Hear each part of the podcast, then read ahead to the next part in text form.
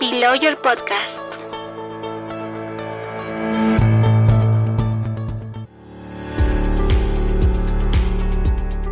Buen día, comunidad jurídica. Soy Ingrid Pantoja. Gracias por escuchar Below Your Podcast, plataforma de difusión del derecho corporativo y civil patrimonial. Be Lawyer Sessions. Monólogos. El tema de hoy es cláusulas generales y abusivas a la luz del Código de Protección y Defensa del Consumidor. Y en esta oportunidad tenemos el agrado de presentar a Omar Damián Medina. Omar Damián Medina es abogado por la Universidad de San Martín de Porres. Tiene estudios de posgrado en la maestría en Derecho Civil y Comercial de la Universidad Nacional Mayor de San Marcos con estudios de posgrado y especialización en libre competencia por la Universidad de San y Derecho de la Competencia y Derecho de Consumo en la Escuela de Gestión Pública de la Universidad del Pacífico. Es especialista en protección y defensa del consumidor, Derecho Administrativo, Contencioso Administrativo y Derecho Civil Patrimonial. Autor de las obras Tratado de Protección y Defensa del Consumidor y Protección y Defensa del Consumidor, Jurisprudencia Especializada. Hola, mi nombre es Omar Damián y hoy vamos a abordar las cláusulas generales y abusivas a la luz del Código de Protección y Defensa del Consumidor, gracias a Bill Lawyer. En principio, debemos tener en cuenta que la libertad contractual y la libertad de contratación no suponen la interposición de una de las partes a extrapolar a la otra límites que probablemente van en contra de sus derechos o que probablemente interpongan barreras para el ejercicio habitual de los mismos. El derecho de consumo no es ajeno a esta realidad. Por ese motivo, hoy vamos a abordar esta situación de especial envergadura que también ha sido abordado desde hace muchos años atrás en la legislación civil ordinaria. El Código de Protección y Defensa del Consumidor señala claramente que son derechos de los consumidores no solamente aquellos catálogos que reconoce de manera expresa, sino también de manera abierta al reconocimiento de nuevos derechos, sin perjuicio que además ha señalado que serán nulos o serán no oponibles aquellos que excluyen los derechos de los consumidores o interponen la renuncia voluntaria por parte de estos. ¿Qué quiere decir ello?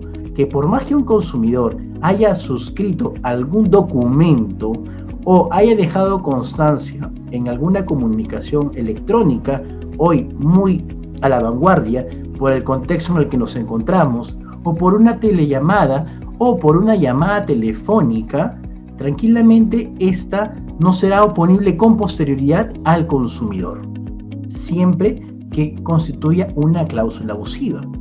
Sin embargo, antes de llegar a abordar las cláusulas abusivas, debemos entender qué son las cláusulas generales de contratación y por ellas debemos entender que son aquellas estipulaciones que obran en el marco de una contratación de consumo, que dista de una relación de consumo. ¿A qué queremos llegar con todo esto? Una relación de consumo es un concepto mucho más amplio que aborda el espectro en general de una etapa anterior, durante, que es la contratación en sí misma, y una etapa posterior o de garantías a las cuales el consumidor y el proveedor se ven envueltos desde no solamente la contratación, como bien normalmente establecemos o creemos que se desarrolla una relación de consumo, sino también con anterioridad desde la oferta misma del proveedor hacia el mercado, ya de por sí hay una vinculación de parte del proveedor hacia el mercado en general. Como bien sabemos, hay un derecho propio que es el derecho de la competencia y también el derecho de la protección y defensa del consumidor. Dentro de ello, lo que nos, nos aborda el día de hoy es el tratamiento de las cláusulas generales de contratación, que se encuentran contenidas en aquellos documentos por los cuales tenemos a la vista un sinnúmero de documentos, de páginas, o de repente de, talonarios, de repente de formularios, de repente de, de hojas preredactadas, sobre las cuales nosotros no hemos eh, intervenido en la contratación. Esta situación hace que en buena cuenta el consumidor tenga solamente una opción, tomarlo o dejarlo. Pero no puede optar por ambas y tampoco puede entrar a tallar en la negociación como regla general.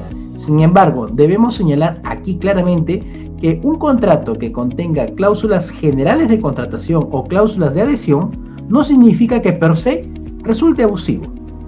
¿Por qué?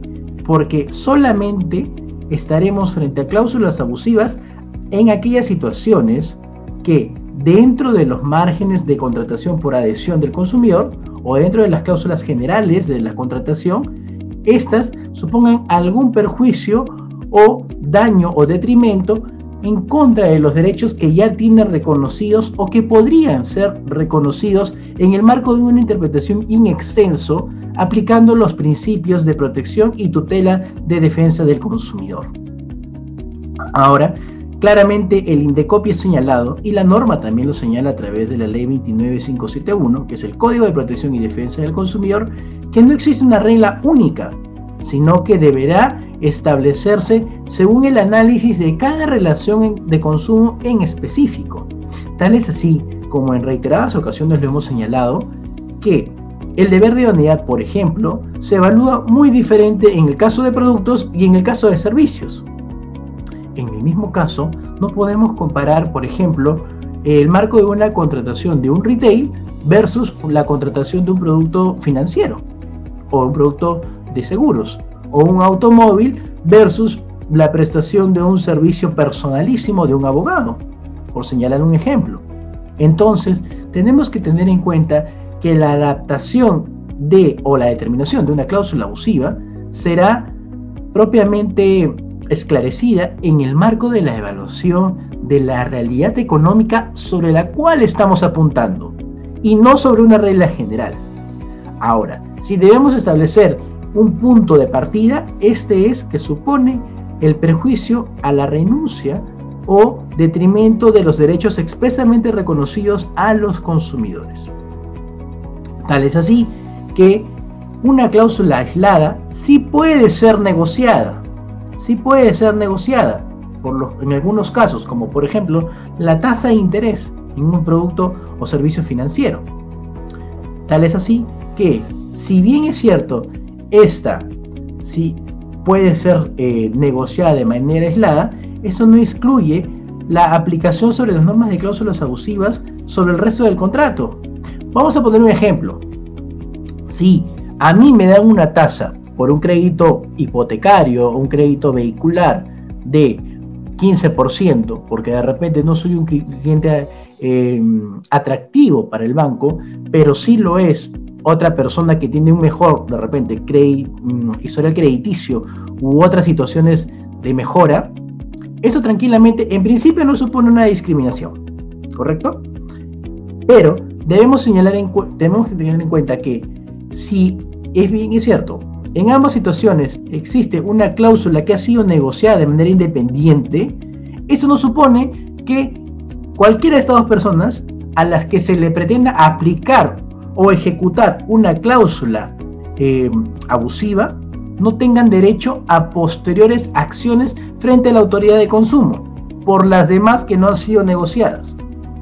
Tal es así que vamos a ver en la práctica qué casos se han dado a la luz de este marco de contratación abusiva. El Código de Protección y Defensa del Consumidor ha dividido las cláusulas abusivas en dos grandes grupos, aquellas de ineficacia absoluta y otras de ineficacia relativa. Sobre el particular, las cláusulas abusivas de ineficacia absoluta se encuentran establecidas en la normativa del Código de Consumo y señalan por estas aquellas que excluyen o limiten la responsabilidad del proveedor o sus dependientes por dolo o culpa, aquellas que faculten al proveedor suspender o resolver unilateralmente, salvo exista una disposición sectorial que así lo faculte, aquellas que faculten al proveedor resolver un contrato sin previa comunicación o poner fin a un contrato de duración indeterminada, es decir, que no tenga plazo, sin que ésta haya sido avisada con un plazo de antelación razonable, salvo, una vez más, exista una disposición legal distinta. ¿Qué queremos decir en estos dos últimos supuestos? Que claramente una regulación sectorial o general podría intervenir sobre la normativa del Código de Consumo. ¿Por qué? Porque es una norma más específica que la del código en sí mismo. ¿Y por qué? Porque estamos frente a sectores regulados, los cuales no necesariamente se rigen por las mismas normas del Código de Protección y Defensa del Consumidor, toda vez que nos encontramos ante productos o servicios distintos en el mercado. Otras, por ejemplo, que establezcan al proveedor la facultad unilateral de prorrogar o renovar el contrato inicialmente celebrado. Asimismo, aquellas que excluyen o limiten los derechos legales reconocidos a los consumidores, como por ejemplo, no podrás denunciarme por discriminación, no podrás denunciarme por falta de idoneidad o incumplimiento en mi contrato, no podrás presentarme reclamos o quejas, u otros similares. Asimismo, aquellas que establezcan respecto del consumidor limitaciones de corte procesal, ya en el marco de una denuncia, como por ejemplo la inversión a la carga de la prueba.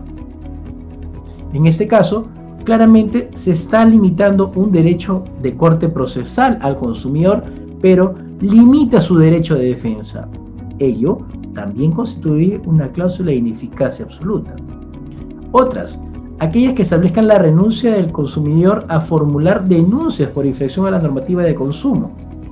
Asimismo, y como cláusula abierta en general, o como una estipulación abierta a cualquier interpretación, aquella que sea contraria o violatoria a las normas de orden público o de carácter imperativo.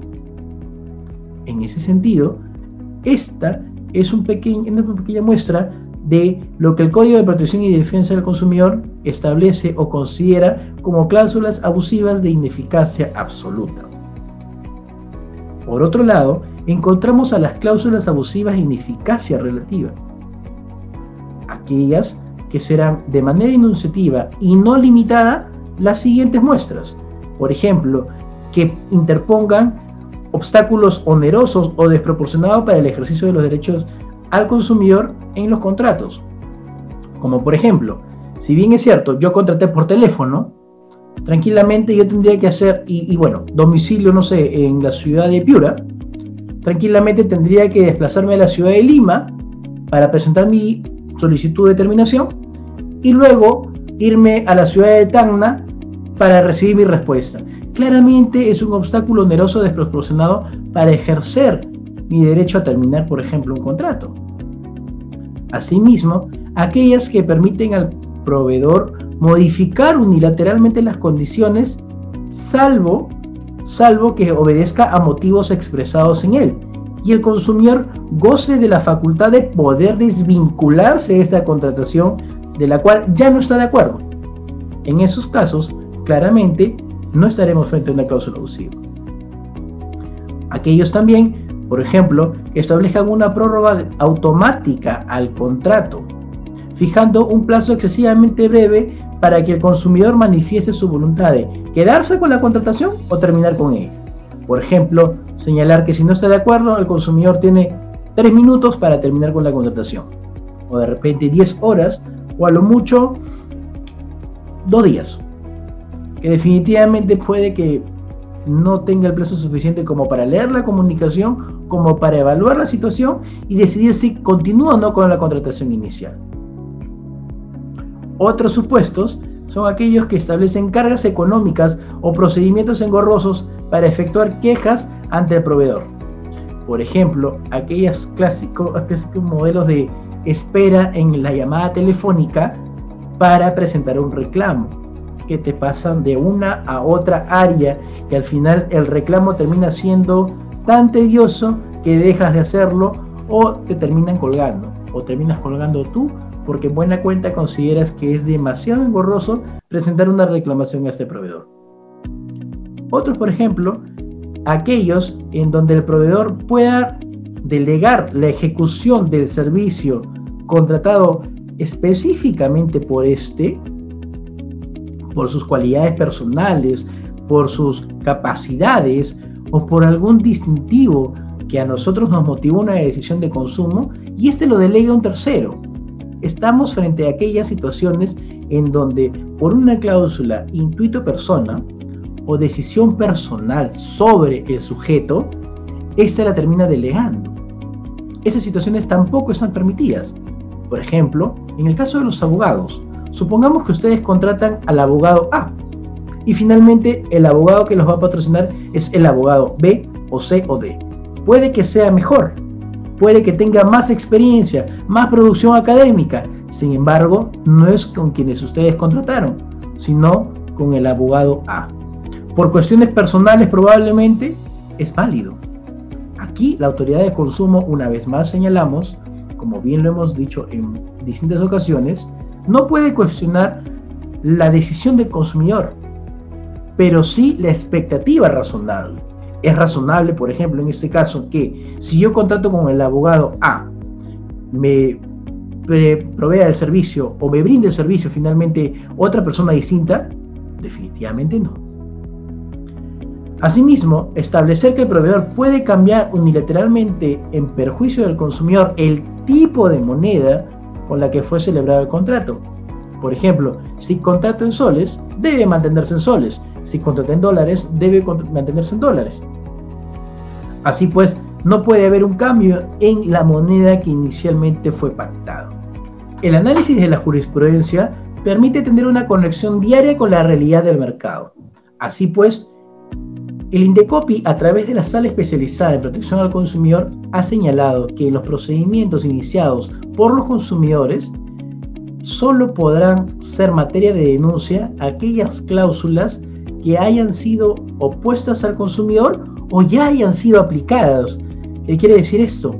Que de manera polémica y totalmente en contra por parte nuestra, el Indecopi ha señalado que si el consumidor detecta una cláusula que posteriormente le podría ser aplicada, esta no es materia de denuncia y que se declararía la improcedencia. ¿Por qué? Porque la sola detección de la cláusula no representa un perjuicio para el consumidor, toda vez que no ha causado el perjuicio que sí sería materia de denuncia, o el perjuicio que es latente ya de susceptibilidad por parte del consumidor. Es decir, que la sala especializada en protección al consumidor claramente ha señalado que al consumidor se le tiene que oponer la cláusula o le tiene que ser, digamos, inminentemente expuesta para que recién en ese momento pueda denunciar. La pregunta es, ¿la práctica jurisprudencial nos ha demostrado cuánto tiempo demora la autoridad de consumo para resolver un caso? Quiere decir que hasta entonces el consumidor tendrá que soportar el peso para luego recién denunciar o solicitar el reembolso correspondiente? Esa es una duda que la cual consideramos eh, la autoridad de consumo no ha tenido en cuenta al momento de evaluar esta situación de especial envergadura. Por otro lado, esta regla y cualquiera de las antes mencionadas no aplican cuando la autoridad de consumo inicia por sí misma una investigación o una denuncia frente a estos casos, en los cuales la sola detección sí será materia de denuncia por parte de la autoridad de consumo. Creemos contraproducente este criterio porque muchas veces la actividad oficiosa de la autoridad es muy limitada o muchas veces se ve entorpecida porque existen muchas situaciones de emergencia en el mercado y el mercado es muy dinámico y esa realidad muchas veces no es comprendida por la autoridad de consumo. Me parece una distinción innecesaria que en buena cuenta no es sana para el mercado ni mucho menos para los consumidores. Por otro lado, frente a las cláusulas aprobadas por la SBS, recordemos que en esos sectores de mercado que se encuentran regulados por sí mismos, eh, la autoridad de, la SBS podría aprobar las cláusulas generales de contratación. Sin embargo, la detección de estas no significa que tranquilamente el consumidor no podría denunciar una cláusula abusiva. Sin embargo, nos remitimos a las reglas anteriores, que tienen que ser opuestas o aplicadas, para que recién pueda denunciar. Entonces, ¿qué criterios debemos seguir para entender que estamos frente a una cláusula abusiva? El carácter abusivo se encuentra en la apreciación de la cláusula en sí misma, pero algo que no señala la práctica jurisprudencial es la repetición de la norma. que claramente se ha señalado que deberá analizarse cada producto o cada servicio según la naturaleza del mismo. Por su parte, la sala especializada de protección al consumidor ha señalado que son cláusulas abusivas los siguientes escenarios. Por ejemplo, en los servicios financieros, cuando los bancos te obligan a contratar un seguro innecesario. Por ejemplo, ante un crédito vehicular, te obligan a contratar un seguro oncológico. Nada tiene que ver. Sin embargo, ello no aplica cuando sí te obligan a contratar un seguro de gravamen que cubrirá la deuda ante un eventual eh, siniestro de deceso, por ejemplo, del consumidor contratante.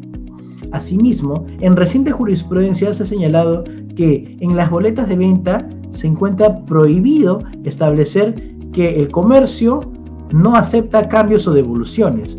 Esta situación ha sido cuestionada durante muchos años y en reciente jurisprudencia el Indecopi ha señalado que sí es una cláusula abusiva. Por su parte, no son cláusulas abusivas aquellas que repiten la normativa propia del Código Civil. Por ejemplo, aquellas que establecen penalidades por incumplimiento, como se señala en el artículo 1341, o que se eximen de responsabilidad por caso fortuito o fuerza mayor, como bien lo señala el artículo 1315. Pregunta, si el proveedor establece como ruptura del nexo causal algún supuesto también establecido en el artículo 104 del Código de Protección y Defensa del Consumidor, ¿estaremos frente a una cláusula abusiva? La respuesta es no, porque está repitiendo lo que claramente la norma señala. Por otro lado, no es una cláusula abusiva en los servicios financieros que el banco no incluya periodos de gracia por la demora en el pago del consumidor. Asimismo, tampoco será una cláusula abusiva que el banco te penalice por los retrasos. Tampoco lo será en el mismo sentido que establezca intereses moratorios, compensatorios o penalidades por la demora en los pagos que oportunamente debería realizar el consumidor. Finalmente, conviene cuestionar a qué tiene el derecho el consumidor. Sin embargo, antes de eso, debemos señalar que el Código de Protección y Defensa del Consumidor ha señalado que las cláusulas abusivas se inaplican, pero no hace la distinción de si serán las abusivas o las relativas, por la cual en ambos casos deberán ser inaplicadas por la autoridad de consumo. Sin perjuicio de ello, debemos saber que los consumidores tienen derecho a ser reparados, no entendiéndose por ello la indemnización, toda vez que esta vía no obedece a la justicia administrativa del INDECOPI, pero sí al arbitraje de consumo, por ejemplo, o a la vía judicial. Hasta entonces, el INDECOPI sí podrá determinar medidas correctivas de corte reparador, que tienen como objeto resarcir las consecuencias patrimoniales directas e inmediatas ocasionadas al consumidor con motivo de la infracción administrativa cometida por el proveedor y tienen el mismo efecto que una acción de amparo, que es regresar al estado anterior al evento vulneratorio del derecho del consumidor. Así pues, debemos tener en cuenta que si bien es cierto, en cualquiera de estos casos la situación no calza, el numeral 9 o el último literal, mejor dicho, eh, nos ha señalado claramente que otras medidas análogos con efectos equivalentes que tengan como propósito resarcir el daño y retrotraerlo al evento anterior al daño que se ocasionó al consumidor. Así pues, ponemos fin a nuestra exposición sobre las cláusulas generales de contratación y las cláusulas abusivas que se establecen en el marco de una relación y contrato de consumo. Frente a ello, pues, no nos queda más que reflexionar sobre algunas prácticas que realmente merman los derechos de los consumidores y tranquilamente pueden ser mejoradas por los proveedores de manera autorregulada y también por la práctica jurisprudencial que nos deja muchas enseñanzas. Muchas gracias, Bill y hasta una próxima oportunidad.